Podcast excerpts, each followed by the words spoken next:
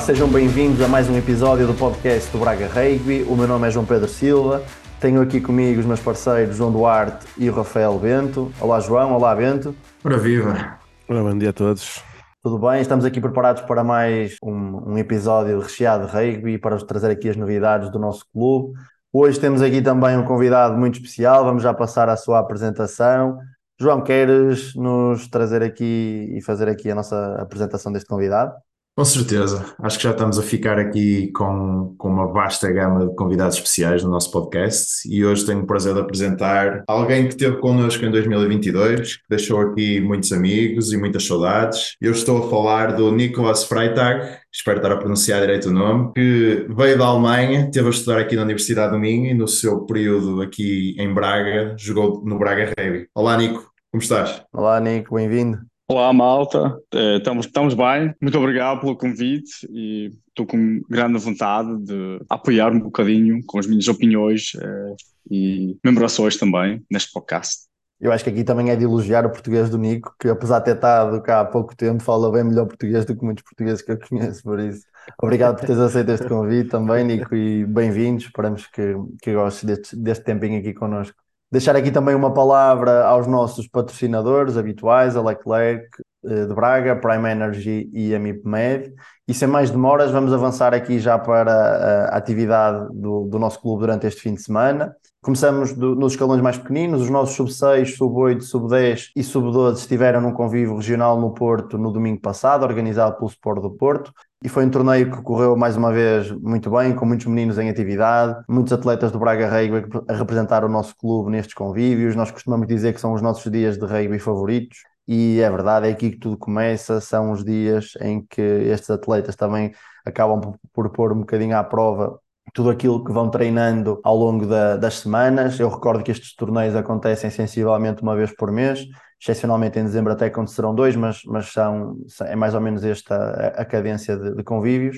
E tivemos aqui os nossos meninos mais uma vez em competição. Deixar aqui também novamente uma palavra de agradecimento a todos os atletas presentes, aos pais que fazem sempre acompanhar e que também dão uma ajuda na logística, na, nas deslocações a estes torneios e também a todos os treinadores e o resto da equipa do Braga Rugby que esteve presente em mais um convívio regional que volta a acontecer já agora no dia 17, também na, na zona do Porto, desta vez na Trova. Depois disto, tivemos também em competição os nossos sub-16, sub-14 e sub-19, uh, muitos meninos em competição este fim de semana. E temos também aqui a presença hoje do nosso coordenador desportivo do Braga Rugby, Miguel Portela, que está aqui connosco também uh, a fazer este episódio. E pedia-te, Miguel, que nos fizesse aqui um breve resumo sobre como correram estas atividades dos nossos escalões sub-14, sub-16 e sub-19. Nós sabemos que houve a semana passada treinos e depois jogos durante o fim de semana. Tivemos atletas convocados. Como é que vês esta prestação dos nossos atletas nestes três escalões de, de, destas seleções da Associação Regional de, do Norte? Olá, em primeiro lugar, eh, bom dia a todos. Eh, olá a, toda, a todos os ouvintes também. Sobre, primeiro, sobre falando um bocadinho do treino, os treinos foram no dia 1 de dezembro, participaram neles muitos atletas do Braga Rugby, três nos, nos sub-14 que foram todos convocados, participaram cinco nos sub-16, dos quais quatro foram convocados, e participaram dois nos sub-18 que estavam lesionados e por isso não, não foram convocados. Depois, no fim de semana, foram para a Bairrada, todos juntos. O Norte foi, enquanto equipa, levou dois autocarros para levar todos os escalões para a Bairrada, iam 35 atletas convocados no sub-14 e depois grupos de 23 nos, nos sub-16 e nos sub-18. Nos sub-18 sub não tivemos nenhum atleta, estávamos com algumas lesões na equipa e algumas indisponibilidades, por isso não foi possível termos nenhum atleta no sub-18, apesar de estarem convocados 5 atletas. Quanto aos sub-14, tivemos 3 atletas e como eram muitos, o que se fez foi um conjunto, fizeram-se muitos jogos, uns enquanto seleção regional, em que a seleção regional do Norte ganhou o primeiro e depois perdeu os dois outros dois. Depois fez também um segundo que foi uma, uma seleção que era norte, que era para fazer, principalmente aí colocavam mais os do primeiro ano a jogar e aí tivemos uh, também vários a tocar, tanto numa como na outra seleção. Eles fizeram perto de seis jogos e os miúdos foram variando, que eram muitos atletas, então para toda a gente a jogar. Quanto aos sub-16, os nossos quatro atletas jogaram dois na primeira parte e dois na segunda parte. Na primeira parte jogou Tiago Ramalhoto e o Guilherme Silva, e na segunda parte jogou o Duarte, o Duarte e o Salvador. Tivemos muito boas prestações dos quatro atletas. O jogo da, dos sub-16 eles perderam na, na, última jogada, quando, quando a equipa do Sul conseguiu criar ali um espaço. O jogo foi muito equilibrado e, o Norte teve sempre a ganhar o tempo todo. Depois, na última jogada, eles passaram para a frente, uh, o Sul. Quanto aos sub-18, ganharam ao, ao, Sul, mas não tivemos nenhuma presença de nenhum atleta do, do Braga Rugby. Obrigado, Miguel. Se calhar também aproveitava aqui para passar um bocado a palavra ao Bento. Bento, tu, tu que estiveste presente e de, de todos os que aqui estamos, foste tu que acabou por ter mais presença neste tipo de, de, seleções. Que principais diferenças é que tu vês daquilo que acontecia na tua altura? Havia muita diferença entre o rugby do Norte para o rugby do Sul. Nós sabemos que no Sul o rugby está mais estabelecido, mais desenvolvido, há mais clubes, há mais competição. Mesmo em termos de, de miúdos, a competição já é, é, é há mais competição nos escalões mais novos. Sentias muito essa diferença e que principais eh, mudanças é que aconteceram desde o teu tempo até agora? na altura que, que eu andava mais por, por uh, esse tipo de vidas, uh, sentia que havia, o, malta do Sul, Centro-Sul, estava mais preparado para este tipo de saltos né, qualitativos e, e, e, de carreira, digamos assim. O que eu tenho havido a notar, principalmente por nossos sub até este ano, é que tem havido mais eh, ações por parte da Federação a promover o, o rei também no Norte. Acho que isso também falta um bocado na nossa altura e o facto de estar a existir agora faz, mostra que estamos a, a talhar o caminho para evoluir o rugby a nível nacional e não de uma forma regional. Acho que isso é muito importante. Boa. Uh, Nico, nós há bocadinho, quando apresentamos, uh, dissemos que tinha jogado cá, cá no Braga. Neste momento jogas também aí na Alemanha, no, no Frankfurt. O teu clube tem também camadas jovens, penso eu. Como é que vocês estão organizados também a esse nível? Funciona como nós cá em Portugal, em que depois existem estas seleções regionais? Como é que é aí o, o rugby de formação na, na Alemanha? No caso do, do meu clube, a Eintracht Frankfurt, coisa é a seguida, temos, temos equipas compostas inteiramente dos nossos jogadores nos minis, no sub-8, no sub-10. No sub-12 já é um bocado mais complicado, temos de armar e construir do nível mais, mais baixo para cima. E o, o que fazemos é logo formamos um, equipas conjuntas com outros clubes, é a mesma coisa para para o sub-14 e o sub-16, eu, eu, fico cada vez surpreendido do processo e do progresso que o Braga Rugby tem feito em tão pouco tempo, porque imagina, o meu clube, eh, nesse ano cumprimos o nosso centenário, mas em termos de, de, ehm, de construção, ehm, de formação dos escalões, pá, eh, é muito pouco o que temos feito. Estamos invertindo muito tempo e esforço agora mesmo para dar os próximos passos, mas não, não temos o, o, mesmo nível de desenvolvimento que o Braga Rugby tem e que outros clubes na Alemanha também têm.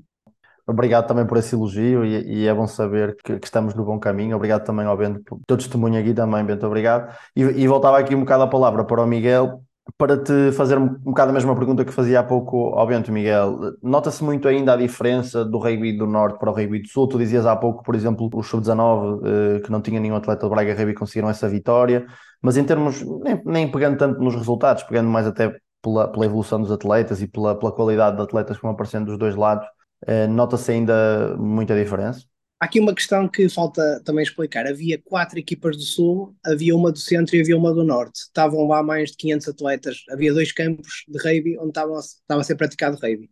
Por isso, nós ao dizermos que o Norte ganhou ao Sul, ganhou uma das equipas do Sul, sendo que havia quatro por isso a quantidade, a quantidade de atletas que estavam a ser selecionados é completamente diferente. Sim, uh, mas da tua perspectiva, eh, não só naquilo, no, no, teu papel no Braga Rugby, mas também no teu conhecimento do, do rugby nacional, achas que este gap que existe entre o Norte e o Sul já foi maior? Que... Não, na minha opinião, acho que até tenho uma opinião um bocadinho contrária a isso, até acho que está a aumentar, porque as condições que são dadas, o que os clubes do Sul estão a conseguir em termos de infraestrutura e pessoal são cada vez melhores. Estamos a falar de clubes quase todos já têm um ginásio, têm todos campo próprio, têm eh, condições de apoio eh, em termos de escola, que faz com que os miúdos sejam mais envolvidos no clube. E o facto também haver mais clubes, não é? Isso, só isso por si só também puxa uns pelos outros.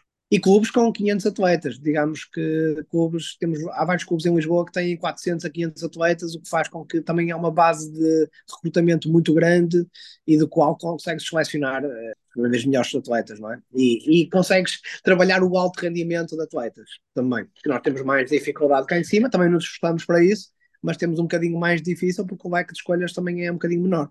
Boa.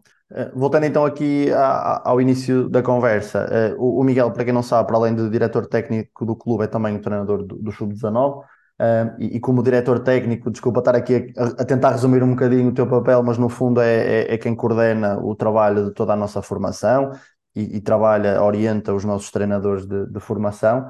Pedia também aqui uma análise muito resumida àquilo que tem sido o nosso trabalho de formação e as tuas perspectivas futuras para aquilo que poderá ser a formação do Braga Rugby. Nós sabemos que esta formação trabalha para a formação de atletas, para a formação de, para contribuir também para a formação de pessoas enquanto eh, cidadãos, por assim dizer. Eh, também há aqui um papel de formação de, de contributo para a nossa equipa sénior, para, para a parte competitiva do, do clube.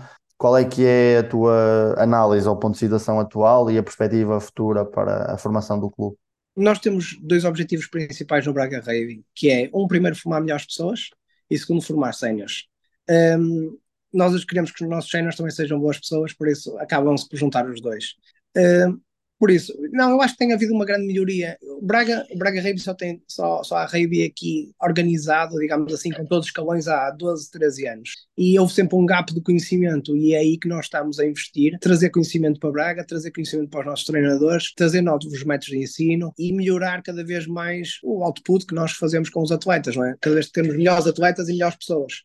Tentar sempre manter os valores que para nós são muito importantes, em que os miúdos ganhem disciplina, que sejam, sejam apaixonados por, por o que fazem, tenham, sejam íntegros, e essa, essas coisas nós tentamos incutir muito neles e, e criar cada vez melhor equipa sénior e melhores equipas de formação. Também, para dizer, apesar dos resultados não serem importantes até ao sub-12, no sub-14 é uma época de transição, nós notamos que as nossas equipas são cada vez mais competitivas em todos os escalões e nós tentamos criar um rugby positivo em que não seja, que não vençam pelo individual, porque o individual não vai funcionar à frente, estamos a tentar sempre desenvolver a equipa e desenvolver as características, os skills que os miúdos precisam para depois, quando chegarem a cenas, conseguirem jogar. Sim, sem dúvida. Eu este ano tenho acompanhado em particular uh, o nosso trabalho dos sub-12 para baixo, também por ter o meu filho agora a jogar no, no, no sub-6. Eu tive durante muito tempo desligado destes escalões, voltei agora este ano a estar mais próximo e de facto, pelo menos no panorama norte, nos permite acompanhar melhor, o Braga Rugby está uh, numa, numa curva ascendente e, e, está muito bem posicionado em termos de atletas, em termos de qualidade dos atletas que tem. Eu recordo que, por exemplo, os nossos sub-10 já têm duas equipas, que é algo que até aqui era impensável acontecer. E, uma ou outra e este ano já é, já é frequente, nós não, não conseguimos sim, competir. Sim.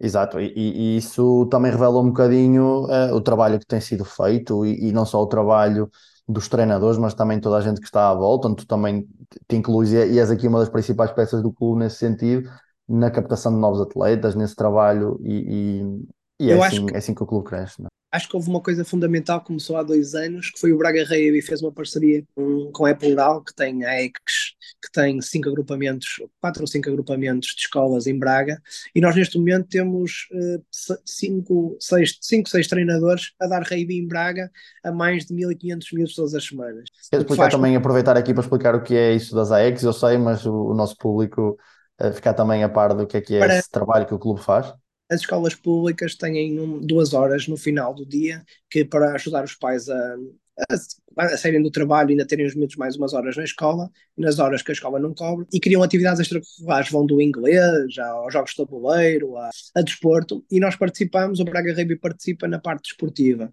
Uh, temos uh, cinco treinadores, nestes cinco, seis treinadores, porque temos outro que está noutra, noutra empresa também, ehm, que, que, dão este, que dão este apoio e que levam o rugby às escolas. E aí ajudam não só, não levam só o rugby, levam também a ensinar os miúdos todos os valores do rugby, também toda a parte motora, a desenvolver as capacidades deles de corrida, de passe, manipulação de bola, de, de coordenação, etc. Mas, por outro lado, acabam por captar sempre atletas para o rugby, não é? Eh, porque alguns pais veem as, as vantagens dos miúdos praticarem um desporto ao ar livre e colocam-nos no rugby. E temos tido muito sucesso com muitos miúdos a aparecerem no, nas nossas escolas graças a este trabalho que estamos a fazer.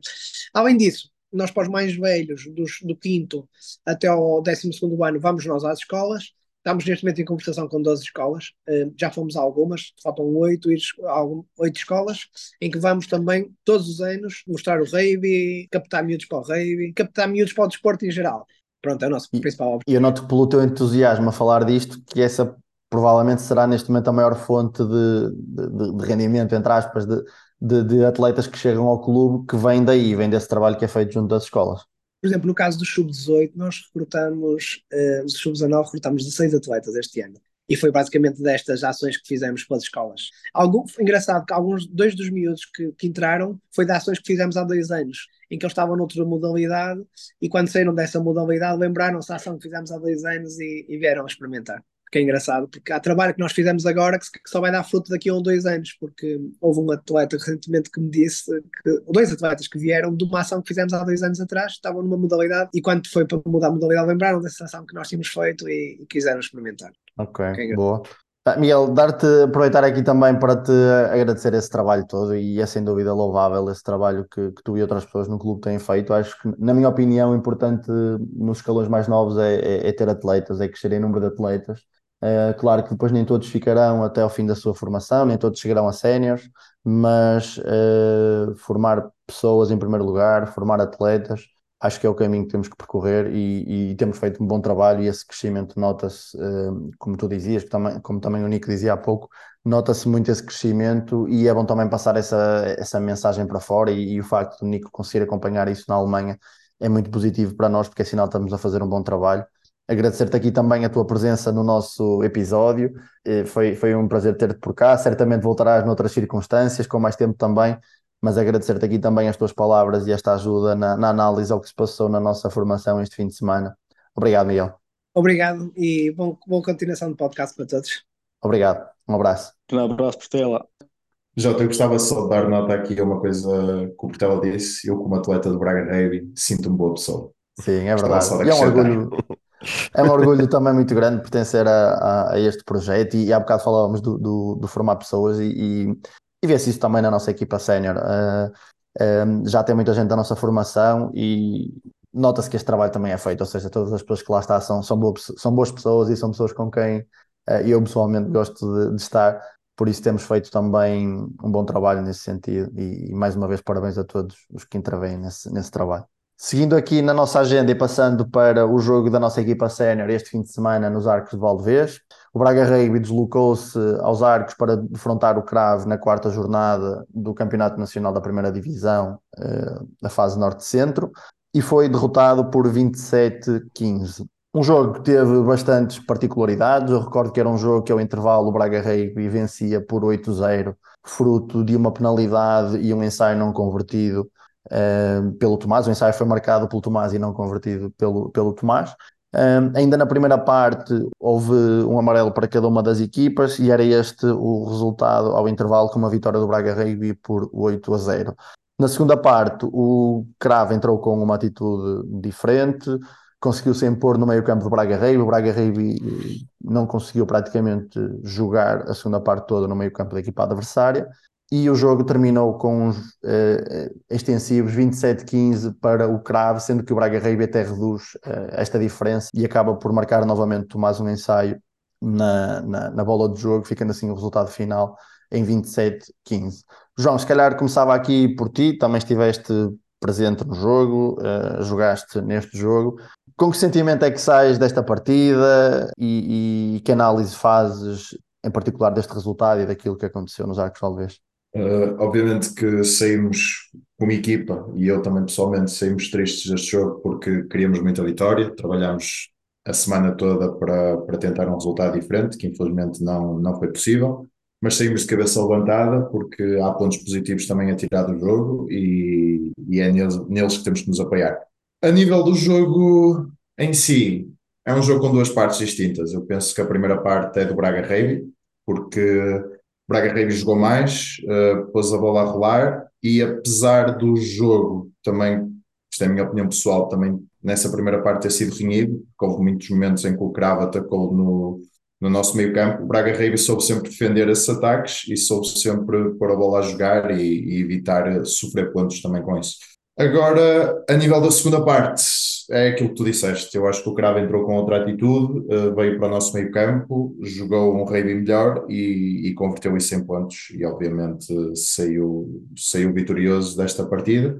Destacar também que o ensaio marcado no fim pelo, pelo Tomás Pontes permitiu que o Cravo não, não saísse do jogo com um ponto de bónus ofensivo, o que, o que acaba também por, uh, a nível de contas para o final, apesar do Cravo já estar apurado, ser, ser vantajoso para o Braga Rugby, por isso há que destacar também esse momento. Agora, claro, o, o resultado não engana, o Cravo foi um justo vencedor e a segunda parte conseguiu, conseguiu inverter o, o nosso resultado e ser a melhor equipa em campo. Sim, eu concordo contigo que a primeira parte pode, acho que se pode pôr as coisas dessa forma, que a primeira parte tenha sido mais do Braga Rugby e a segunda parte mais do Cravo. A diferença, na minha opinião, é que a segunda parte foi mais do Cravo do que a primeira parte foi do Braga Rugby. E eu acho que é, é isso que acaba por ditar aqui a diferença. Uh, a primeira parte foi muito equilibrada, o Braga Rugby ligeiramente superior, a segunda parte foi, o Cravo foi mais superior ao Braga Rugby e a diferença no resultado faz-se aí, porque na nossa melhor parte fizemos uma diferença de 8 pontos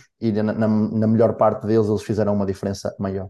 Um, mas acho que, que, foi um jogo nem sempre bem disputado, e há bocadinho quando eu dizia que o Cravo entrou com uma atitude diferente, eu uh, não considero que seja a, a, a melhor uh, atitude, por assim dizer, uh, e falo nomeadamente de, de agressões, de atitudes no jogo que, que não são tão positivas e não é o tipo de rugby com o qual eu me identifico, Uh, mas isso é, é, um problema do nosso adversário, não é um problema nosso. Cabe-nos a nós saber lidar com isso e saber enfrentar isso. E eu acho que a nossa equipa pecou precisamente aí. O que é que eu quero dizer com isto? Eu acho que Cravo e o Braga Rugby são duas equipas que se conhecem muito bem uma à outra. E a sensação que me dá a ver aquele jogo é que o, o Cravo tinha ali, uma expressão que se costuma dizer, tinha a lição estudada, ou seja, conhecia a nossa equipa, sabe que é uma equipa jovem, sabe que é uma equipa que que de certa forma até fervem pouco, pouca água e, e, que isso consegue estabilizar o nosso rei, consegue estabilizar a nossa equipa. Epá, isto é, até pode nem ter acontecido, mas, mas a sensação que dá é que houve ali uma conversa no balneário em que se, alguém disse no balneário do Cravo, ok, se nós entrarmos aqui e começarmos a picar, começarmos a entrar nos rucks e a fazer jogo sujo no rug, vai destabilizar a equipa dele e nós assim vamos conseguir eh, avançar. E a verdade é que isso, uh, tendo acontecido ou não uh, no balneário, aconteceu depois em campo. E, e teve resultado. Um, novamente, não é o tipo de rugby em que eu me revejo, mas neste caso em concreto foi, foi eficaz. Uh, e concordo contigo, o Cravo foi um justo vencedor. Com tudo isto, aquilo que eu dizia, ainda assim, acabou por ser a equipa que conseguiu concretizar mais, conseguiu marcar mais ensaios. E, e acaba por ser um justo vencedor. Mas é, é esta um bocadinho a leitura que eu também faço do jogo e, e, e é pena porque eu acho que em rugby jogado continua com a mesma opinião que tinha antes deste jogo. Acho que não, não considero uma equipa superior à nossa, uh, mas que depois acaba por conseguir ter alguma vantagem desta uh, mais, uma, mais experiência, não é? Uma equipa mais madura, talvez, não é? Sim, sim. Isso não sei se concordas também com esta opinião que eu tinha, João, se partilhas a mesma concordo. opinião que eu. A opinião que eu tenho é que para além da parte física, no rugby a parte mental também é muito importante e, e, são jogos como estes que depois também no futuro podem nos dar uma lição de, de, como, de como encarar um jogo e qual a atitude certa a ter num jogo. E acho que nestes jogos assim mais renhidos, em que se calhar também, como tu referiste, há uma certa rivalidade, nós devemos deixar isso fora do campo e quando entramos em campo devemos querer jogar e fazer o nosso jogo e tentar impor o nosso rugby através daquilo que treinamos e, e, do nosso modelo de jogo. E é isso que temos que nos focar, não nas outras questões. Sim, Bento, tu que, que não tiveste presente na, no sábado, não, não, não, conseguiste ver o jogo, mas que leitura é que fazes também do resultado e disto que nós fazíamos aqui? Também jogaste muitas vezes contra o Cravo. É, é, engraçado que para mim foi bastante frustrante. Eh, eu, devido à minha atividade profissional não posso estar presente muitas das vezes, então eu estava a acompanhar o resultado do jogo pelas notificações do telemóvel e estava, chegamos ao intervalo, estava com um hype tremendo, tipo, é desta, tipo, vamos conseguir uh, inverter aqui o enguice, Pá, mas depois lá está, como vocês dizem, o cravo foi superior uh, na segunda parte e foi mesmo uma, uh, tipo, a minha, a minha própria motivação a ver o resultado foi mesmo uh, cair a pique, foi mesmo, estava mesmo confiante que íamos conseguir fazer uh, um brilharete. Mas pronto, acho que assim como você estava a falar, né, há questões de maturidade que nós ainda não temos e é um dos passos que nós temos que tomar né, para seguir em frente para crescermos enquanto equipa. Por isso é acreditar no processo e acreditar que para o ano seremos melhores, nos próximos jogos seremos melhores. Isso é que é importante. E acho que estas derrotas uh, também são importantes. E um, é aprender com, se calhar, com este tipo de jogo, como tu, vocês estavam a dizer que não concordam, né? E, e bem, uh, é aprender também com, com isso e saber aproveitar para nós uh, o melhor que se possa ter. Sim, sim. E eu acho, essa questão do, do intervalo para mim foi a primeira quebra mental, ou seja, nós fomos para o intervalo se calhar a pensar, ok, vamos conseguir ganhar este jogo, vamos, vamos ganhar, estamos a ganhar para o intervalo, está-nos a correr bem, vamos conseguir, e a, quebra, a primeira quebra mental, se calhar, surge aí e, e, que levamos logo com um ensaio no início da segunda parte e que nos mostra, ok, se calhar afinal isto não é assim e, e o jogo não vai correr como nós esperávamos. Uh, e depois também toda esta parte estratégica que, que o Cravo trouxe para, para, a segunda, para a segunda parte acaba por condicionar toda a nossa parte mental e aquilo que o João dizia também.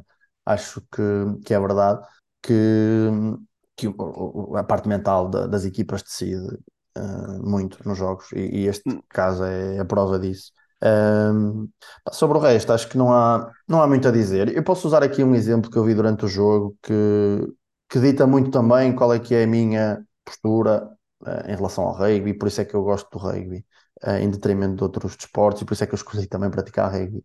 Um, Pronto, como eu dizia há bocado, nós vimos uma, uma diferença muito grande na atitude das equipas dentro do campo e felizmente nós até temos o jogo gravado que nos permite ver em, em, em detalhe uh, as tais agressões no RUC, as tais confusões provocadas. ainda vi ontem à noite um vídeo em que há um ensaio do Cravo e já depois do ensaio ter sido marcado, vês mesmo um, um soco de um jogador do Cravo, num jogador nosso. Do nosso lado, enquanto Braga Rei, eu vi uma atitude do nosso treinador do Jeremias que para mim representa tudo aquilo que eu, que eu quero no rugby, que é e, e se calhar explico melhor um bocadinho a regra para depois explicar o exemplo. No rugby é uma situação em que se a equipa que está a atacar chutar a bola para fora dentro da sua área defensiva de 22 metros, seja dentro da sua área de 22, que é a área logo a seguir à linha de ensaio, ou seja, a equipa que está a atacar tem ali uma área defensiva, em que se chutar a bola para fora diretamente dentro dessa, uh, dessa área, uh, a tush, a introdução da bola é feita onde a bola saiu, mas se o chute for fora dessa linha,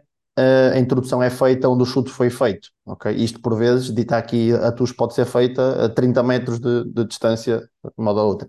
E há uma situação a favor do Cravo, já na segunda parte, quando nós até já estávamos em desvantagem, em que o jogador do Cravo, penso que era o número 15 deles, chuta a bola no limite da linha da área de 22 e a bola sai diretamente para fora e é o nosso treinador, é o Jeremias, que diz ao árbitro e diz uh, o chute foi feito dentro da, da, da, área 22, ou seja, a TUS é lá ao fundo e não aqui. E é o nosso treinador que avisa ao árbitro e que diz, ok, o chute foi feito dentro da área de 22. Uh, o árbitro tinha já assinalado na outra ponta do campo a TUS e volta atrás com a indicação do nosso treinador e, e diz-lhe uh, que a TUS é feita ali. O árbitro agradece ao nosso treinador e o jogo continua. E é isto que eu quero ver no rugby, é isto que eu quero que o rugby seja, é, é este rugby que eu quero que o meu filho aprenda.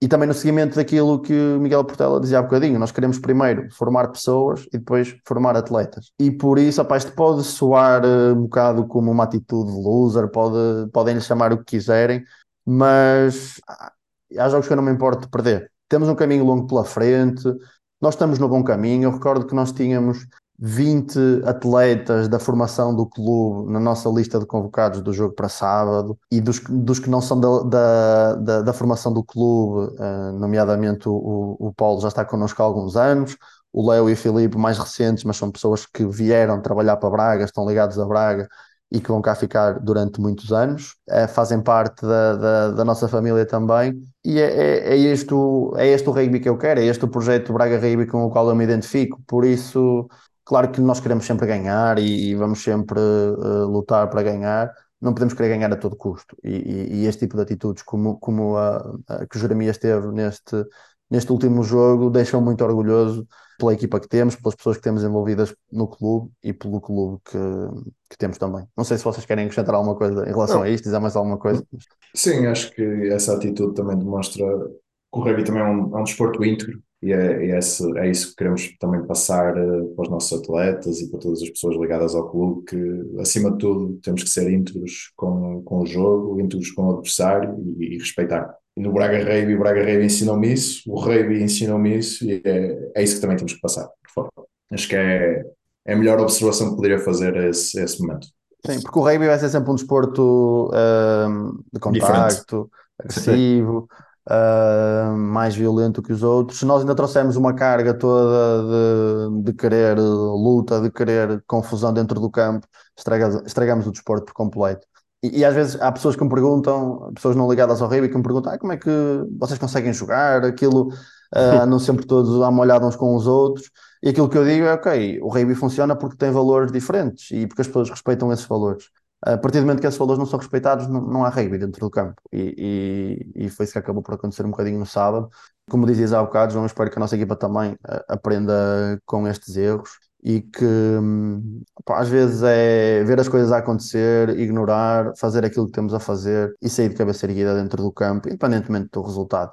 E, e eu senti isso na nossa equipa, senti a nossa equipa triste com o resultado, mas orgulhosa também daquilo que tinha feito e, e orgulhosa no caminho que, que, estamos a percorrer enquanto equipa e enquanto clube. É isso. Nós chegamos o nosso trajeto e o importante também é ter o foco no nosso objetivo final. Por isso, eh, se o outro lado não é o caminho que queremos seguir, não é por aí que vamos, vamos ir pelo, pelo nosso caminho. Acho que isso é que é importante, pelos nossos valores.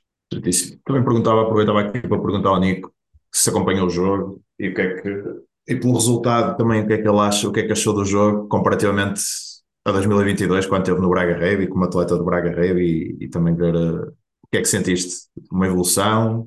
É, pela primeira pergunta eu como estou no grupo do WhatsApp acompanho uh, tipo o live ticker do jogo. Gostava muito de, não sei, de ver uma uh, ver um live stream até o algum clipe 3 minutos. No futuro, de, no futuro, no futuro vamos começar a ter isto.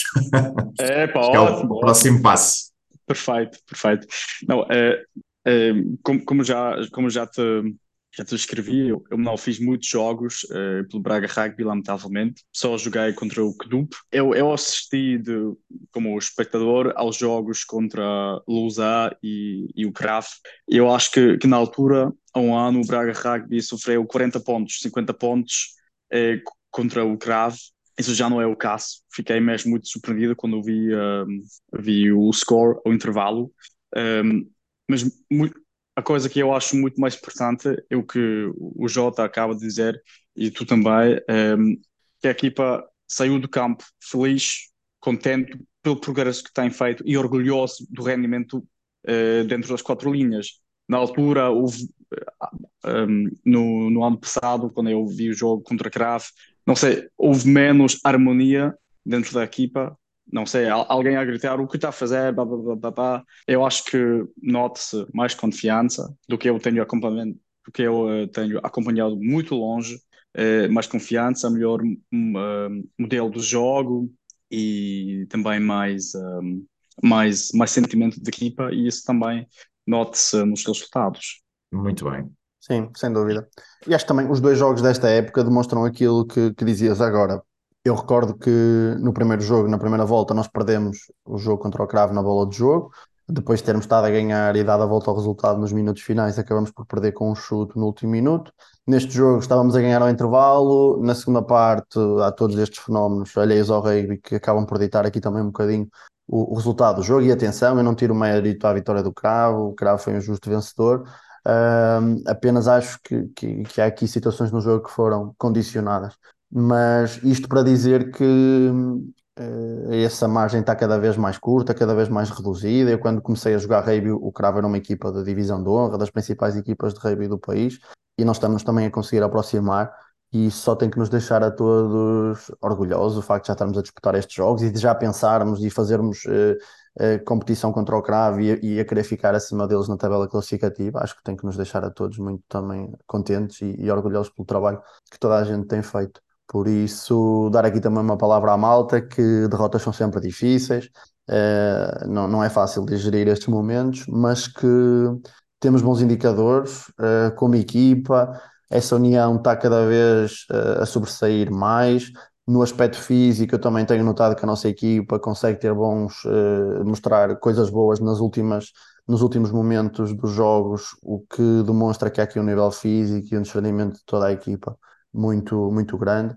Por isso, temos tudo para nos acontecerem coisas eh, muito bonitas esta época, só dependemos de nós e temos muito para melhorar, mas também temos eh, muito trabalho eh, feito e, e novamente estamos no, no, bom caminho. Recordo então que jogaram pelo Braga Rugby na primeira linha o Sérgio Cardoso, o Vasco Franqueira e o Léo, na segunda linha o João Gil e o Tomás Fernandes, Tomás Mouta, Uh, asas jogaram o Duarte e o Luís Ferreira, e a número 8 o Ricardo Souza, Teddy. Número 9 jogou André Macedo. A número 10, se calhar aqui a, a maior surpresa do, do nosso 15, jogou o André Soares e passou o habitual uh, abertura da equipa, o Tomás Fontes, para número 15, trocaram aqui de posição e depois jogaram nas pontas o Afonso Fontes e o Gustavo Vilela e a centros do Alexandre Ferreira e o Henrique Calheiros. Estiveram ainda no banco o Francisco Macedo, Filipe e o João Duarte. Este João Duarte não sei se vocês conhecem, não, não me diz nada. Uh, o Rodolfo, o Tomás Santa, o Kiko, o Corais e o Paulo, sendo que de todos o único que acabou por não entrar foi o Rodolfo. Em termos de ensaios, foram os dois ensaios marcados pelo Tomás Fontes e a nossa tabela de melhores marcadores sofreu aqui algumas alterações do, da semana passada para esta semana. Fica o, está o, o Henrique Calheiros ainda em primeiro lugar com quatro ensaios, seguido do Tomás com três, o Sérgio com dois e depois com um ensaio temos o Tomás Mouta, o Teddy e o Vasco. Destaque ainda para o Duarte Almeida, que eh, levou aqui dois amarelos e o consequente vermelho, o que dita que ficará de fora do próximo jogo dar aqui também uma palavra de, de apoio ao, ao, Duarte. Eu acho que o Duarte foi, se calhar, aqui o, o que sofreu mais com, com aquela tal uh, forma de ver o jogo que o Cravo trouxe para a segunda parte. Acho que isso foi, foi nítido. E nós conhecemos o Duarte, o Cravo também conhece o Duarte e, e conseguiram também aqui entrar um bocadinho dentro desse, desse jogo. Mas acho que o Duarte tem feito aqui uma progressão muito positiva naquilo que, não só em termos de jogador de rugby, mas também tudo aquilo, eh, o resto que, que o rugby traz e dar aqui uma palavra ao Duarte, que é só aqui um percalço no caminho e que quando voltar vai voltar mais forte e, e a mostrar aquele Duarte que nós, que nós conhecemos. Em termos de classificação, o Guimarães, com uma vitória sobre o Kedup, acaba por apanhar o Braga Ribe na tabela classificativa. O Guimarães venceu o Kedup no Porto por 47-17 e está neste momento na nossa divisão, aqui na zona norte do, do Campeonato Nacional da Primeira Divisão. Está o Cravo em primeiro lugar com 4 vitórias em 4 jogos e 18 pontos o que dita que o Cravo tem já matematicamente o apuramento para a segunda fase garantido. Falta decidir aqui quem o acompanhará no segundo lugar, onde neste momento só o Braga Rei e o Guimarães conseguem chegar. Estão os dois neste momento com 10 pontos, com duas vitórias em dois jogos. Em último lugar está o Clube com 0 pontos, 4 derrotas em 4 jogos. E aqui destacar ainda que o Braga Rugby estão e o Guimarães estão com os mesmos pontos, sendo que o Braga Rugby já jogou duas vezes contra a equipa já apurada, contra o Cravo, e falta-nos jogar ainda contra o Kedup na próxima jornada e depois na última jornada contra o Guimarães. Ambos os jogos serão em casa, serão na caseta. Por isso, há aqui uh, uma onda positiva que nós temos que acompanhar. Tudo se decide na nossa casa e esperemos que a nossa equipa consiga atingir o objetivo de seguir para a fase de apuramento de campeão pela primeira vez esta época. João, Bento, Nico, querem acrescentar mais alguma coisa a este jogo, ao ponto de situação da nossa equipa sénior? Eu gostava de, de, acrescentar aqui uma coisa, e não tem muito a ver com o jogo, mas também foi uma promessa que fiz mais uma vez no balneário. A semana passada, há pessoas que podem ter, podem ter ficado confusas quando estávamos aqui a comentar acerca de um, de um jogador do Braga Rei, um tal de Henrique Pinto. Não sei se vos diz alguma coisa, mas o Henrique Pinto é sem mais demoras, o Henrique Calheiros. Uh, nós temos é uma brincadeira com ele, eu passo a explicar. Uh, a época passada houve um, um 15 inicial que saiu a, para, da equipa, uh, que ia jogar num jogo, já não sei que jogo é que era, em que se confundiu o nome dele de Henrique Calheiros para Henrique Pinto. E desde então há essa brincadeira do Henrique Pinto. Só para não haver dúvidas e também para o, para o Henrique Calheiros não ficar chateado connosco e não nos mandar mensagens. a perguntar... é, é, é, o nome dele, não é? Ele, é, ele acho que tem Pinto no nome. Tem pinto, mas. Não mas é a nível, que ele. Sim, a nível, marca, a nível de branding é melhor ser Henrique Calheiros. Por, por isso passa, passei aqui a mensagem e está feito. Sim, um abraço aqui também para o Calheiros. Tem demasiados nomes. Na Alemanha não é assim. coisa demais. Como é que é na Alemanha? Vocês têm quantos nomes é que têm normalmente? Pá, pá, olha para mim, eu tenho o nome e o meu nome de família. Cada palavra tem sete, sete letras, Nicolas Freitag, já está. Está feito. Portanto, eu estou a poupar tanto tempo de vida como só dois nomes. É mais fácil. Não, mas foi, foi aqui comigo já não dava para fazer esta brincadeira. Não, não. Mas foi aqui como o João dizia, uma brincadeira com o Henrique e, e, e que resultou, porque ele, ele sentiu também e, e acompanha aqui o nosso podcast deixar-lhe aqui também um abraço. Ele também não tem passado por momentos fáceis nestes primeiros jogos, apesar de ser aqui o nosso uh, melhor marcador neste momento. Tem tido aqui a vida complicada em algumas situações nos jogos e, e dar-lhe aqui também uma força que, que vai certamente ter dias melhores do que este último nos próximos jogos, uh, ainda durante esta primeira fase e no resto do, campeonato. para terminar, eu tinha só aqui um ponto que eu queria uh, trazer antes de, de, fecharmos este assunto do jogo da equipa sénior. Na minha opinião, é um ponto negativo. Uh, Afeta-nos a nós diretamente, mas acho que, que é algo que deve preocupar o rugby todo nacional. Nós aqui, nestas, nomeadamente nestas quatro primeiras jornadas do, do campeonato, não falamos de arbitragem e acho que será sempre um ponto aqui do nosso podcast acho que não dificilmente nos irão ouvir a, a criticar a prestação de, de, uma equipa de arbitragem.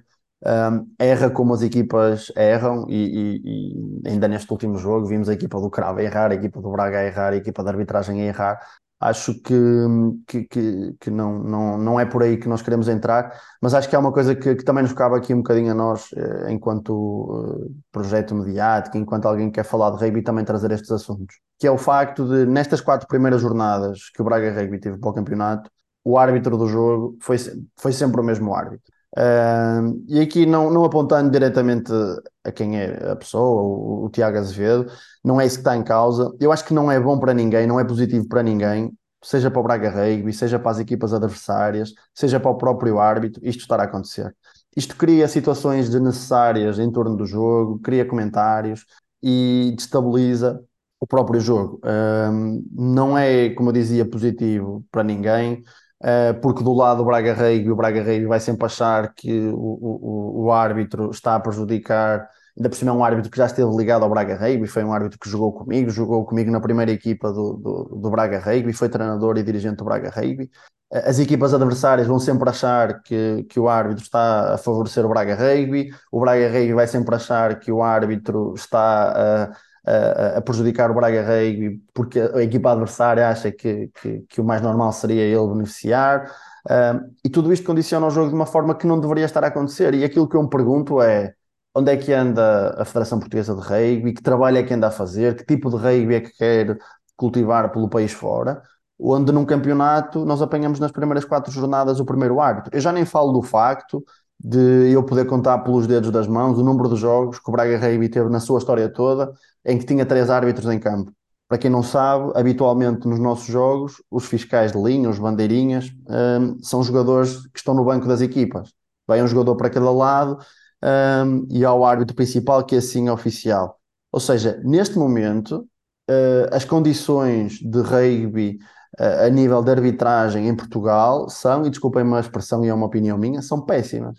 Nós temos que, na Zona Norte, neste momento, dois árbitros. Há dois árbitros no, capazes de arbitrar jogos de equipas séniores no norte de Portugal, porque se alguém arbitra o nosso, há, os jogos do, do, do, por exemplo, este fim de semana o Guimarães Cadupo foi à mesma hora que o nosso. Há de estar alguém lá a arbitrar também. Há dois árbitros em, no norte de Portugal capazes de arbitrar jogos do CN1. Um, é feito algum trabalho pela federação? É, é feito algum tipo de captação de árbitros? Porque aquilo que eu sinto também depois é que a federação põe quase a responsabilidade nos clubes de, olha, formem árbitros, tragam-nos árbitros, tragam-nos tragam malta interessada em ser árbitro. E se calhar é por isso que as coisas falham. E, e, nenhum desporto sobrevive desta maneira. E nós trabalhamos tanto na captação de, de, atletas, na formação de atletas, e depois do lado da federação temos este tipo de, de, de resposta. Que é ok, tenho um campeonato para competir, tenho uma, aqui a vossa competição principal, vamos lhe chamar assim, e temos só um árbitro quando devíamos ter três, e temos o mesmo árbitro nos quatro jogos. É a minha opinião, nós nem tínhamos falado aqui entre nós sobre isto, é, é, é a minha opinião sobre este assunto. Deixa-me francamente chateado, porque eu também sou amigo do Tiago e, e, e, acredito que isto seja chato também para ele estar a, estar a acontecer. Não sei de quem é a culpa, uh, mas eu acho que se fosse árbitro não queria que isto tivesse a acontecer. E acho que tem que ser feita alguma coisa com bastante urgência, porque isto é um problema que já não vai ser resolvido este ano, não será certamente resolvido no próximo ano mas tem que se criar aqui condições de futuro e da mesma forma que nós estamos a, a formar atletas, acho que é uma obrigação da Federação estar a formar árbitros. E eu pergunto-me se isso está a acontecer. Não sei se querem acrescentar alguma coisa, eu trouxe este eu, tema assim um bocadinho do eu nada. Acho que, mas... Eu acho que acima de tudo não é um problema de agora. Um, acho que realmente tem que ser feito alguma coisa. Porque eu já, já no tempo que jogava, sub-18, início de sénior, já era assim. Uh, e parece que em 10 ou 12 anos de, de rugby, pouco ou 15, pouco ou nada mudou, não é? E uh, efetivamente não se criam condições para o Rio ser desenvolvido no Norte e acho que isso tem que ser mudado e a Federação tem que tomar alguma atitude eh, de forma a captar também não só atletas para a modalidade, mas também condições para esses atletas poderem praticar a modalidade. Acho que isso é importante. Tens toda a razão naquilo que dizes e é, é, é a minha opinião desde sempre. Desde, desde que... Peço desculpa, tenho, tenho lá uma pergunta. Uh, em termos de árbitros, uh, não, não sei como, como funciona em Portugal, mas cá na Alemanha, cada clube precisa de ter pelo menos um árbitro, uh, um árbitro registrado e, e, também a apoiar na, na competência no nosso nível, que é, é parecido ao CN2. Logo a seguir, no CN1 já tem de ser três ou dois, algo assim, e na divisão de honra serão mais. Tem alguma regra parecida em Portugal? Eu não sei se existe essa regra, não digo que, que não exista, eu sei que, pelo menos daquilo que eu conheço do nosso clube, não há ninguém a arbitrar, alguém ligado ao clube a arbitrar eh, jogos. Não sei, João, se, se posso estar enganado, mas pelo menos de forma regular não há nenhum árbitro registado pelo Braga Rugby que faça regularmente que esteja a arbitrar jogos. Eu também não sei se em Portugal isso é da competência dos clubes, mas também não quero estar aqui a dizer sim ou não. O facto é que se essa regra existisse, pelo menos também permitiria que, ou seja, só neste caso, neste campeonato, quatro equipas, quatro árbitros, pelo menos já, já resolvia essa sim, questão que estavas a dizer sim, sim. Para, para, a falta de árbitros. Uh, sim, a única coisa que eu sei a nível de árbitros é que apenas na honra é que é obrigatório ter bandeirinhas oficiais, também não quero estar a dizer as neiras, mas acho que é a única competição onde, onde te obrigam mesmo a ter. Agora, pelo que já li, de certos comentários também nas redes sociais, é que este ano nem, nem na honra tem havido essa questão dos, dos bandeirinhas. Por isso, não sei qual é o trabalho que a Federação está a fazer para, para captar árbitros, para ter pessoal oficial a arbitrar os jogos, mas de facto isto passa uma má imagem do, do rugby português. Sim, e uma sim. imagem, ou seja, a, a, a, própria fiabilidade do jogo também é posta em causa, neste caso. Sim. E nós temos aqui uma questão muito importante no rugby, que é, é um desporto que a nível cultural não está incutido na nossa sociedade, ou seja, tu tens que ensinar o rugby, tens que ensinar as regras do rugby a toda a gente que começa a jogar rugby, coisas que se calhar no futebol, não, por exemplo, não, não acontece, e as pessoas de, de conversar, de ver, de, de, acabam por, por saber as regras. No rugby as regras têm que ser explicadas a toda a gente, nos treinos, nos jogos, e se não tens pessoas, e pessoas capazes, do ponto de vista até pedagógico, de, de, de ensinar estas coisas aos atletas, não há como o rugby se desenvolver. Não, é, é, é uma lacuna gigante no rugby nacional e não me parece ter, haver gente interessada em resolver este problema. O problema é que é, é, é, é o clima que se gera à volta dos árbitros. Os, os, não, há, não há malta a querer ser árbitro porque sente que não é protegida, sente que, que, é, que é maltratada pelas equipas, pelos jogadores durante o jogo, vai-se resolver esse problema. Não há gente porquê? Porque tem que fazer deslocações e as deslocações são, não são pagas, não sei se isso acontece, mas se isso for um problema, vamos resolver esse problema. A Federação tem que ter um orçamento, tem que ter dinheiro destinado a desenvolver também a parte da arbitragem em Portugal. Aí, se falta gente, eu acho que se pagarem melhor aos árbitros, conseguem se calhar trazer mais gente. Não sei, mas à partida isto é uma forma de resolver o problema. E em Portugal fala-se muito e discute-se muito, vamos profissionalizar, profissionalizar o rugby, vamos criar uma, uma liga profissional, quando no escalão abaixo nem sequer tens árbitros suficientes para arbitrar. É, é, é uma, uma disparidade e uma, e uma gestão de prioridades que não faz qualquer sentido. Eu lembro-me que quando foi o regresso da equipa da seleção portuguesa ao aeroporto no fim do Mundial, era isso que se falava, era, era profissionalizar, profissionalizar a liga, o próprio presidente da federação a, a dizer, a falar deste assunto, quando nunca tens três árbitros disponíveis para um jogo da, da tua segunda divisão, por assim dizer, o teu segundo escalão. Tu tens miúdos a jogar no nosso campo da caseta uh, ao sábado de manhã futebol, no torneio distrital do futebol daqui que só jogam contra o vizinho do lado, e tens três árbitros a arbitrar miúdos de 10 anos, uh, ou, ou miúdos, se calhar, de 10 anos não, mas se calhar quando começam a jogar futebol de 11 já tens os três árbitros. E opá, tem que haver, tem que ser feita alguma coisa. Na minha opinião, tem que ser feita alguma coisa. E novamente, eu não estou aqui a criticar a arbitragem, não estou a criticar as prestações do Tiago, é o Tiago, podia ser outra pessoa qualquer. Estou a criticar a organização da federação, porque isto, novamente, não é positivo para ninguém. Ninguém ganha com isto. Uh, e cria confusões desnecessárias no rugby, uh, porque depois cria-se o clima que eu já ouvi uh, por parte da malta de Guimarães, já, já ouvi por parte da malta do Cravo, de que pá, o Braga Reibeck controla isto tudo, tem aqui o árbitro que até já jogou no clube deles e foi treinador deles, a arbitrar os jogos todos. E nós não queremos isso. Nós somos os primeiros a não querer isso, de certeza absoluta. nós apanhamos com um árbitro que, que, nos, que, no, que nos calha, e o João é aqui testemunha também, que é o primeiro comentário que o pessoal faz durante a semana quando vê a lista de árbitros, é ok, pronto, o Tiago outra vez. Uh, e até fazemos a brincadeira de que deste fim de semana, no próximo fim de semana, vamos jogar para a Taça a Lisboa e que as pessoas vão enganar e vão chamar a Tiago ao árbitro, porque é aquilo que estão habituados a fazer. Pá, não, não faz sentido e, e, e nós fomos os primeiros a, a, não querer isto, de certeza. Aquilo que eu sempre senti foi que, se calhar esta coisa não é muito correto, mas nunca houve muita preocupação com o rugby no Norte, parte da Federação, né? E não haver árbitros é, é reflexo desse investimento no rugby na região do Norte. No, ah, eu noto no centro, principalmente na zona de Lisboa, o rugby está a evoluir de uma forma completamente diferente da nossa. E a árbitros ao chute ao pontapé, sempre fomos lá jogar, é sempre alguém diferente, sempre uma cara nova. Pá, acho que isto é, é só reflexo daquilo que hum, do trabalho que a Federação tem feito com as regiões, sendo que não havia necessidade disso, porque não, não faz sentido nenhum, somos um país tão pequeno. Uh, pá, acho que é só fruto do trabalho da, da, da, direção e das antigas direções da Federação. Não, não, não sinto que isso seja de agora. Eu, eu, eu arrisco-me a dizer até que, a nível do, do, próprio desenvolvimento da modalidade, e se calhar comparando com outras modalidades, como é aqui tão acarinhada em Braga, por exemplo, o handball ou o basquetebol, um, é, o rugby é um desporto que ficou sempre atrás desses desportos, uh, a nível de, de, de mediatismo, de difusão no próprio país, e são desportos que devem ter começado mais ou menos na mesma altura que o rugby em Portugal, e na minha opinião atrasou-se, e está atrasado em relação a essas modalidades, porque nunca se difundiu pelo país porque o objetivo foi, ok, vamos centralizar isto em Lisboa, vamos trabalhar isto aqui em Lisboa, e se aparecer alguém no resto do país, tudo bem. Porque ainda há dias eu via num fórum a malta a discutir que ah, uma, isto para tornar o rugby mais competitivo em Portugal era começar a juntar as equipas todas do Norte, quase como fazer aqui uma super equipa do Norte para jogar contra as equipas de Lisboa. Isso não resolve nada, isso torna-te se calhar mais competitivo num ou dois anos. Tu queres é que o rugby comece a chegar a Viana do Castelo, a Vila Real, a Porto Alegre, à Guarda, que comece a levar o rugby pelo país todo, que todas as crianças que vão para a escola tenham o rugby como opção para jogar, e é assim que tu desenvolves uma modalidade.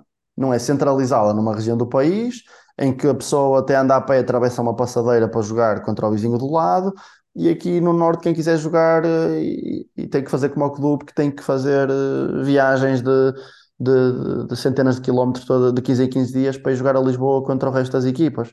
Isso não é solução, isso não te resolve o problema. Um desporto cresce quando está difundido por um país, quando toda a gente tem possibilidade de praticar e quando tens equipas distribuídas pelo país todo. Foi assim que o futebol cresceu, é assim que o, que o basquetebol, que o, que o handball, que o futsal estão, estão, estão a crescer e, e, e estão espalhados pelo país. Porque qualquer miúdo que queira jogar uh, basquetebol em Vila Real ou no Algarve tem sempre um, um clube onde, onde pode praticar a modalidade e tem gente a dinamizar e a trabalhar essa modalidade nessas regiões. No rugby não tens isso. Eu, eu, acho que isto é mais uma questão política, né? Na, na altura que falaste na, na profissionalização, e eu também ouvi isso. Parece que era tipo formar uma Superliga. E seria só praticamente com clubes de Lisboa em que aqui o rei vai ser desenvolvido e o resto do país, olha, pronto, jogam entre si, que se divirtam. E sim, está, é sim. é isso. E isso reflete-se depois na, no haver um árbitro no Norte. É, não, não faz sentido nenhum. Acho sinceramente que não é de agora, já tivemos mais clubes no Norte que foram desaparecendo, que não havia necessidade de tivessem apoio da, da, da própria Federação. Eu lembro-me de haver, e vocês provavelmente também sim, de haver rei em Viana do Castelo. E o clube que se calhar morreu, não, não houve apoios. É, é oh, impensável. Eu dizia, eu dizia uma cidade isto, tão grande. Sim, eu dizia isto esta semana em conversa que eu desde que jogo rugby vi o rugby desaparecer em três distritos. É isso. Em Aveiro, é em Vila Real e em Viana. É uh, em Viana tens o Cravo ainda, que pertence ao distrito, mas que não, não é da cidade de Viana do Castelo.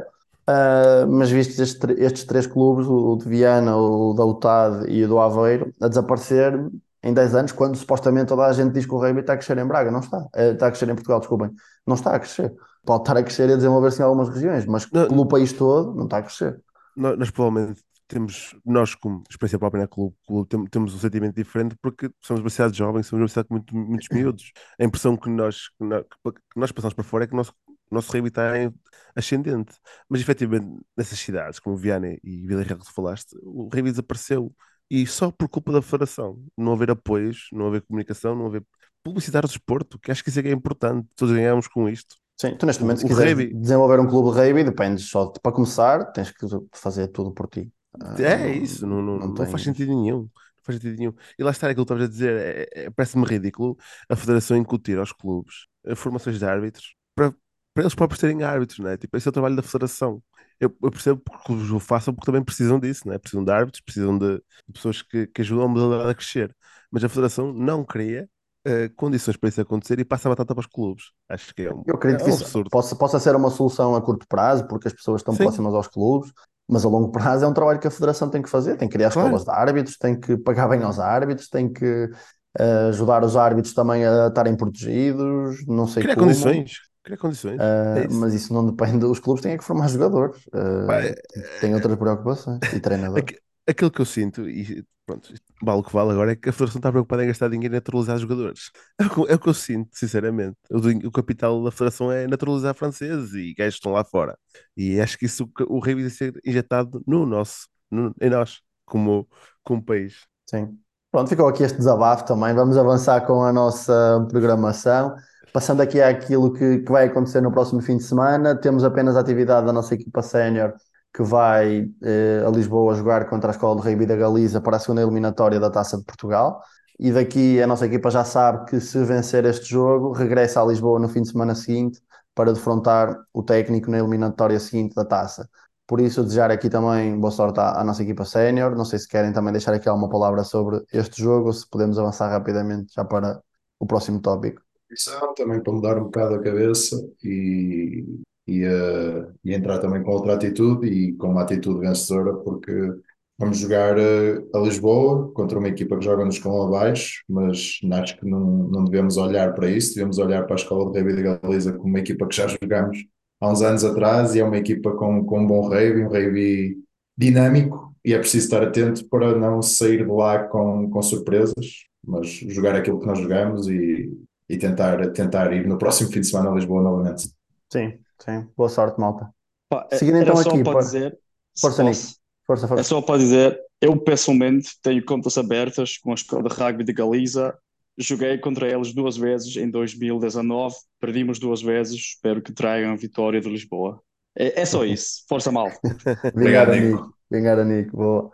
Eh, João, queres trazer então aqui muito rapidamente a atualização dos resultados da- da- do rugby nacional deste fim de semana? Sim, uh, começar aqui com o, com o CN2, que é a divisão mais abaixo do Rugby Nacional. O Tondela venceu em casa a Académica B por 18-3. O Velas foi derrotado em casa pelos Centurion Bulldogs, equipa B do São Miguel, por 20-13. O Rugby Clube de Elvas venceu em casa os Dark Horses por uns expressivos 85-3. O Eiras Rugby venceu o Sporting Clube Portugal em casa por 22-8. O Rugby Vila da Moita venceu em casa o Grupo Desportivo Alcostense por 31-8 e o Direito, também em sua casa, venceu o, a Escola de Rugby da Galiza por 36-17. Passando para o CN1 e a divisão onde o Braga Rugby se encontra, começamos com um empate entre o Caldas Rugby Clube e o Santarém por 20-20. Como aqui já mencionamos, o Cravo venceu nos Arcos o Braga Rugby por 27-15. O Montemor venceu o Lolé por 57-6. O Clube de Rugby de Setúbal venceu o Évora por 20-15. O Quedupe B foi derrotado pelo Guimarães por 47-17. O Clube de Rugby Técnico venceu fora o Moita Rugby Clube da Bairrada por 41-10. E agora, passando para a principal divisão do rugby português, a divisão de honra, o São Miguel foi derrotado pelo Bolonenses por 46-10. O Quedupe perdeu com o Sport Lisboa e Benfica por 38-26. E o Quedul foi derrotado pelo Direito por 25-18. E são estes os resultados. Também mencionar que a equipa portuguesa que joga na competição europeia do Rugby Challenge uh, foi vencer aos Países Baixos o Delta Rugby por 53-8, uh, alcançando assim, se não me engano, a primeira vitória. Mas corrijam-me se eu estiver errado, mas penso que foi a primeira vitória Sim, dos, primeira dos vitória, sim. lusitanos. Sim. Eu penso que esta Nesta- segunda fase já é para a atribuição de, de lugares, julgo eu. Portugal já, a equipa portuguesa já não está a lutar pelo, pelo título, mas penso que deve haver aqui uma competição entre os dois últimos de cada grupo, que agora jogam entre si, porque tem agora o último jogo esta semana contra a equipa belga também desta competição. Eu penso que disse mal, não é o Rugby Challenge, é o Rugby Europe Super Cup. Peço desculpa por isso. Exato. Muito bem. Ahm, vamos agora ter aqui também a oportunidade para conversar um bocadinho melhor com o Nico e tentar saber uh, como é que ele está agora depois desta passagem pelo Braga Rugby. Nico, se calhar começava também por te perguntar, e é uma pergunta que nós queremos fazer aqui aos nossos convidados, como é que tu vieste parar ao rugby, como é que descobriste o rugby, como é que o rugby apareceu na, na tua vida? Uh, por acaso nem, nem foi na Alemanha, uh, mas uh, foi na República Dominicana. Eu, depois de, de ter acabado com uma escola, um, fui, fui lá à República Dominicana trabalhar lá um ano num, num projeto social, onde construímos casas. E eu fiquei mais na parte sul do país, na cidade chamada San Juan de la Maguana, e tive a, grande sorte que neste ano mesmo, em 2015, que a Federação Dominicana de Rugby uh, puxou o, a modalidade, uh, digamos, a mais partes do país. Uh, comecei lá a jogar o Sevens e pá, fiquei apaixonado mesmo com a modalidade. Voltei logo para a Alemanha e, e cá em Frankfurt já, já, já levo seis anos a jogar pela minha querida Eintracht Frankfurt e logo também joguei por um, joguei por um semestre em Lisboa quando, estudo, quando uh, estive a estudar lá, eh, joguei na, na, na, equipa da Universidade Nova, que já não existe mais, uh, mas grandes, grandes partes uh, da infraestrutura mudaram e a Malta criou o um novo clube, o Eiras Rugby, que também está, está dando passos. É, isto acaba por ser uma história super internacional, da República Dominicana para a Alemanha, da Alemanha para Portugal. Ou seja, tu já vivenciaste o rugby em três países diferentes. Uh, Exato. E, portanto, acho que se calhar a, a, próxima pergunta que se impõe é principais diferenças é que encontraste nesses países? É, pá, o, o, mais estranho foi jogar, um, ehm, foi jogar na República Dominicana, porque ali o, o entendimento do, da modalidade é bem pouco. E não, não quero dizer isso de maneira crítica, mas é, é assim: é, o, o rugby ali fora do mundo anglófono e especialmente uh, Latinoamérica e numa, numa ilha não tem, não tem grande popularidade. Lembro-me, jogámos um torneio de, de Sevens e um gajo de uma equipa nova, uh, imagina um gajo de 2 metros, uh, feito inteiramente de músculos, pega na bola e grita anda, anda, anda em frente, anda em frente e tira a bola para a frente até a linha do meio campo, porque pensava que o rugby era mesmo futebol americano. Quarterback. é uma história espetacular, aqui é um quarterback no meio, no meio de um jogo de rugby. o ridículo, ridículo. E em comparação, a falar na comparação entre Portugal e Alemanha, eu acho que os portugueses jogam com mais liberdade de expressão, acho eu. Cada um, cada jogador e cada jogadora, quem uh, quer pegar na bola e correr, são muito criativos. Na Alemanha somos menos. Eu acho que nós pensamos um bocado mais na estrutura, não sei, gostamos também de chutar a bola e acho é essa vontade de, de jogar, de, de correr cada bola eh, também dentro do próprio 22 de nós, de correr, de ver se, se conseguimos passar pelas linhas defensivas, é uma característica, pelo menos do Braga Rugby e talvez até do, do, do rugby nacional em Portugal. Boa. Anico, e, e, aí neste momento tu, tu, como dizia, jogas no Eintracht Frankfurt, uh, como é que está estruturado o rugby, em que divisão é que vocês estão, como é que está a decorrer o rugby? Quantas divisões é que existem na Alemanha? Um, nós temos principalmente três divisões. A primeira chama-se Bundesliga, é a Liga Federal, parecida à Divisão de Honra. Por baixo temos a Zweite Bundesliga, que é basicamente o CN1, e a minha equipa, uh, nós estamos a jogar a CN2, chamado Regionalliga. Um, disputamos jogos na, na província inteira, que se chama Hessen, e, mas a nossa equipa feminina, os séniores femininos, eles jogam uh, na primeira divisão e eles, por exemplo, têm de deslocar, de deslocar-se a Berlim, a Munique, a, pá, são viagens muito mais longas para elas. E vocês conseguem ter aí só na vossa região uh, também uma divisão do, do, do, do equivalente ao CN2? Quantas equipas é que tem a vossa divisão? Eh, nós agora temos sete equipas, eh, três delas são da área de Frankfurt. Temos é boa sorte porque não temos de fazer viagens muito, muito largas, mas também diz que tens três clubes em competição pelos poucos jogadores que tens. Se alguém chega a Frankfurt, já, já tem variedade, pode fazer uma escolha. Um, e logo também temos mais clubes de outras cidades que ficam a uma hora, uma hora e meia.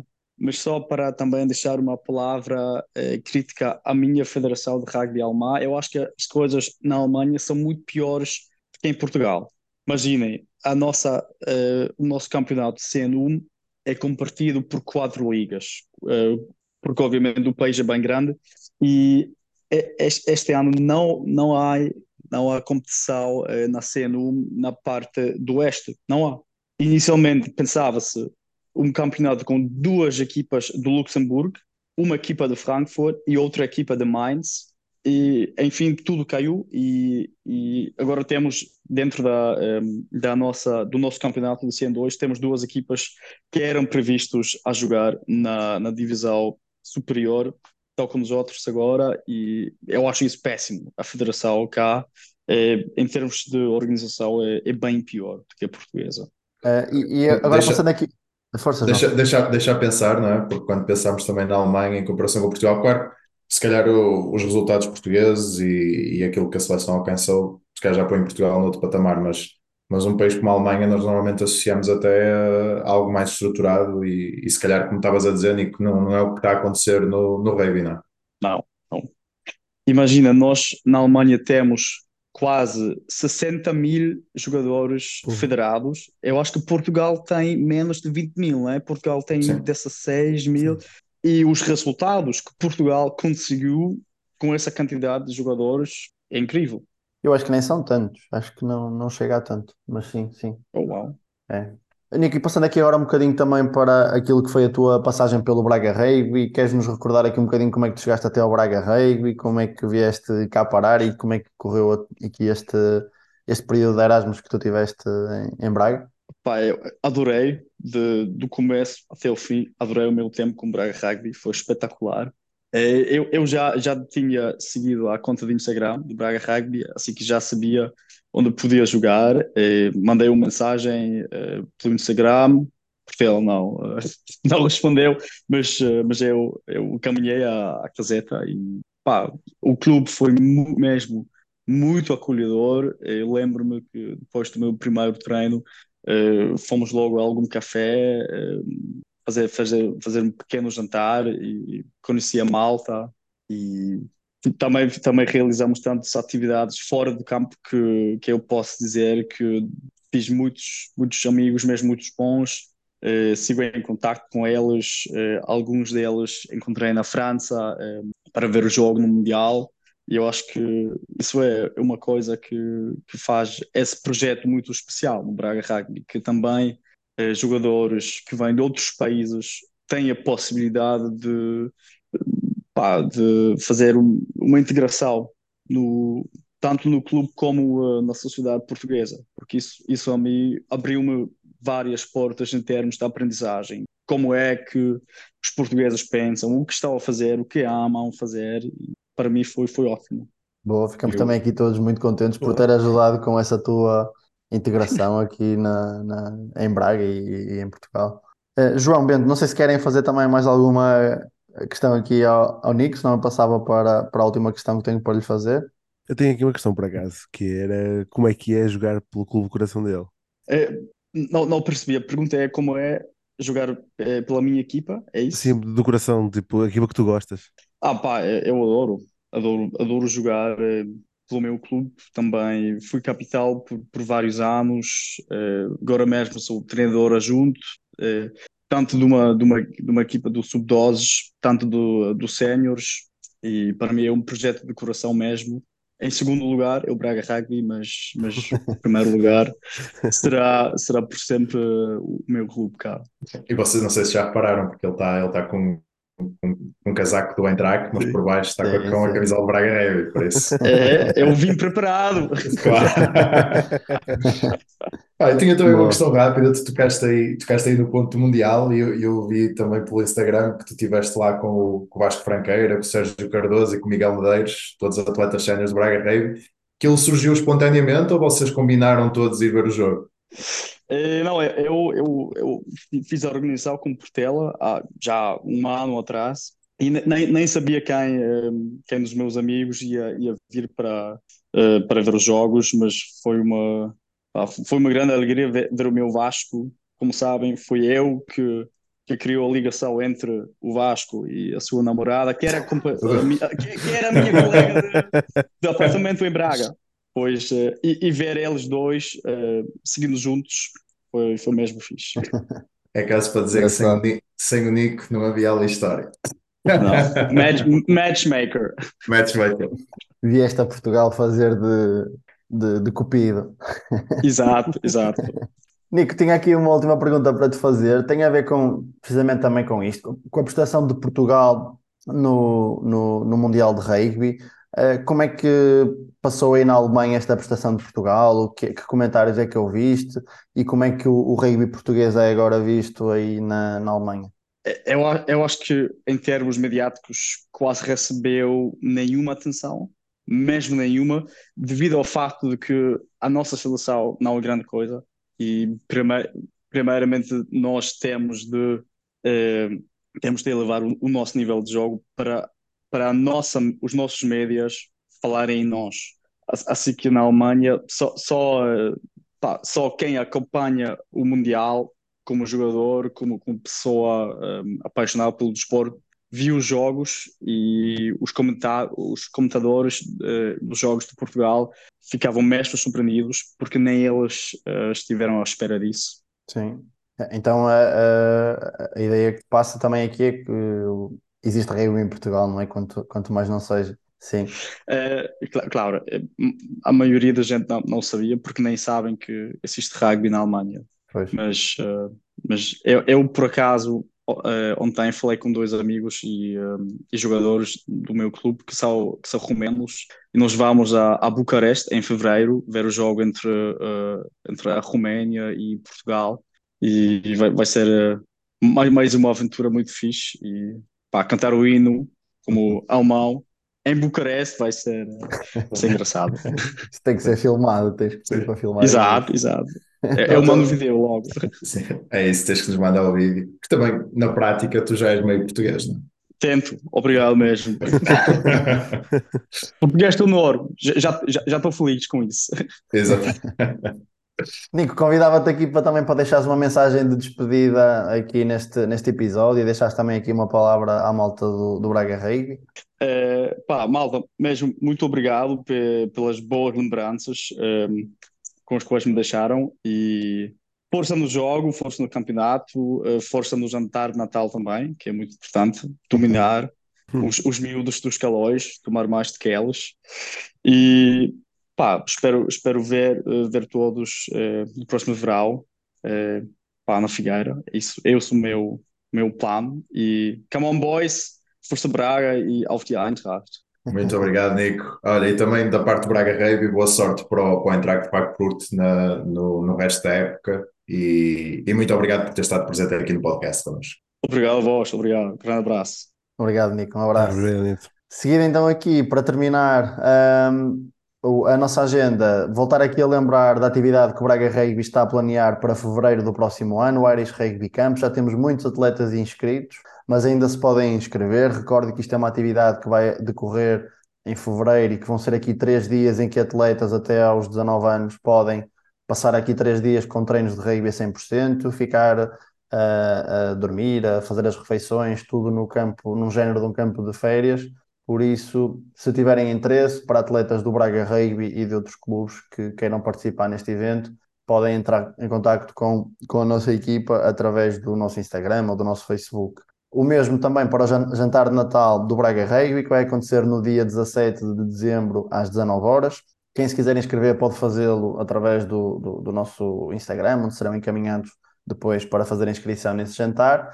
E deixar também aqui novamente, mais uma vez, o mote a todos para ajudarem a divulgar a modalidade, ajudarem a trazer mais atletas para o Braga Rugby, fazerem sócios, patrocinar o clube e, se não puderem fazer nada disto, pelo menos virem assistir aos nossos jogos que já ajudam bastante. Seguir este podcast no Spotify, seguir as nossas redes sociais, ficar a par do clube, todo o apoio que puderem dar é, é, é importante Bento, João, querem deixar aqui também uma mensagem de despedida aos nossos ouvintes? Uh, sim, uh, mais um podcast e muito obrigado a todos que, que nos ouvem. Tem sido de facto uma experiência incrível fazer este podcast. Este projeto acho que está cada vez mais forte e, e portanto, um agradecimento pelo vosso feedback e por também darem asas a este projeto.